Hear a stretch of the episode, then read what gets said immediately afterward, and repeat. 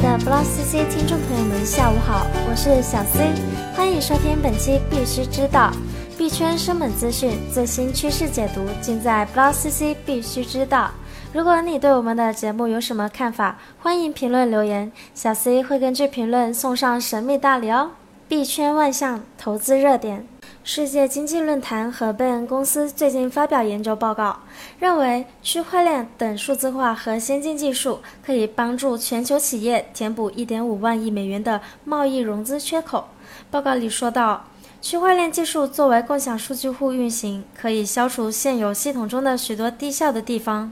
科技巨头美国向来都是走在科技变革的前沿，不过在区块链领域里则表现得稍慢了些，在全球区块链申请专利上仅位居第二。有人啊就认为这大概与美国投资机构更为谨慎有关。虽说如此，但老美已经有五十所高校开设有这个区块链课程，所以未来啊在区块链领域，美国人可能担当领头羊角色。财经杂志发表文章说，随着这个加密货币熊市的到来，二级市场正在大洗牌，量化基金正在进入死亡期，而指数基金与资产托管等金融服务则正成为华尔街竞相追逐的新领域。有人粗略地统计了下，发现美国和中国的交易所持有的 ETH 最多。美国交易所中 b i f i n e s s 凭借超过一百九十万枚 ETH 居首 p o l a r i s 第二，Kraken 拥有超过一百五十万的 ETH 排名第三。中国的交易所中，币安以超过一百六十万枚 ETH 处于领先地位，持有量达到 OKES 的三倍。不过，ETH 的持有量有多高，并不代表该国对投资者有多大的吸引力。今天，国外主流媒体 Trust Notes 发表评论说，在法国推出新 ICO 框架后，欧盟将逐步代替美国，成为最吸引加密投资者的区域。这么说的原因是，美国要求这些加密领域的初创企业遵守一直以来就存在的法律法规，搞得这些企业运作起来十分困难。而像法国这样的可就友好太多了。新的立法框架不仅完善了法律法规细节，还能让这些企业获得受担保的银行账户。最近，日本 Triple One 开发出一款用于比特币挖矿的半导体。据说啊，这个半导体耗电七百五十瓦的计算速度是十四点五 TH 每秒，速度达到比特大陆半导体 Str 的两倍。不过呢，尽管日本进展神速，但还是没能超越咱们中国。中国的神马矿机 M 十算力高达三十三 TH 每秒，正负百分之五，是目前全球矿机市场中算力最大的矿机。区块链百家言。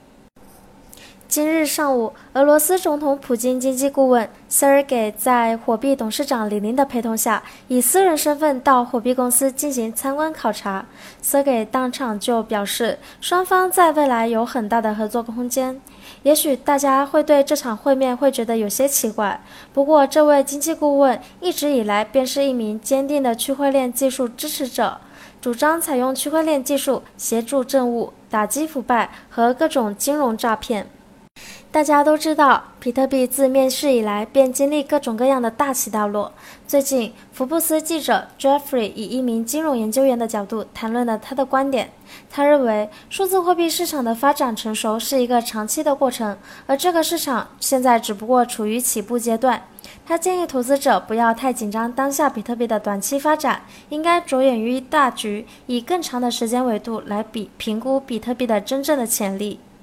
腾讯云金融业务中心区块链首席架构师敖蒙今天发文称，不能因为比特币的安全就默认区块链系统都是安全的，因为目前我们在推广的各种区块链系统已经和比特币区块链系统有了重大的差异。这些要闻值得关注。加密攻击 WannaMine 已在一千台以上的机器上传播。Lex Machina 报告，二零一八前两季度数字货币诉讼增加了三倍。美国银行 BOA，加密货币缺乏透明度，妨碍抓坏人。国际发展部国务部长，英国政府一直在监控加密货币市场的发展。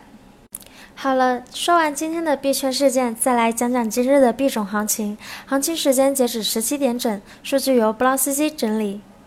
BTC 目前价格为四点四四六九万元，相比昨天跌了百分之零点一四，交易量达到了一百四十六点六九亿元，净流出资金达到了十二点八八零亿元。ETH 现在售价为一千四百八十六点七元，总体跌了百分之零点四八，交易量达到了四十七点九零七亿，净流入资金达到了二点八三一八亿。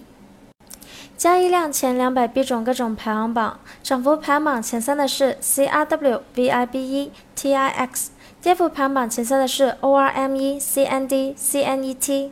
二十四小时净流入排行榜，净流入排行榜前三的是以太坊、以太经典、莱特币；净流出排行榜前三的是比特币、EWO、门罗币。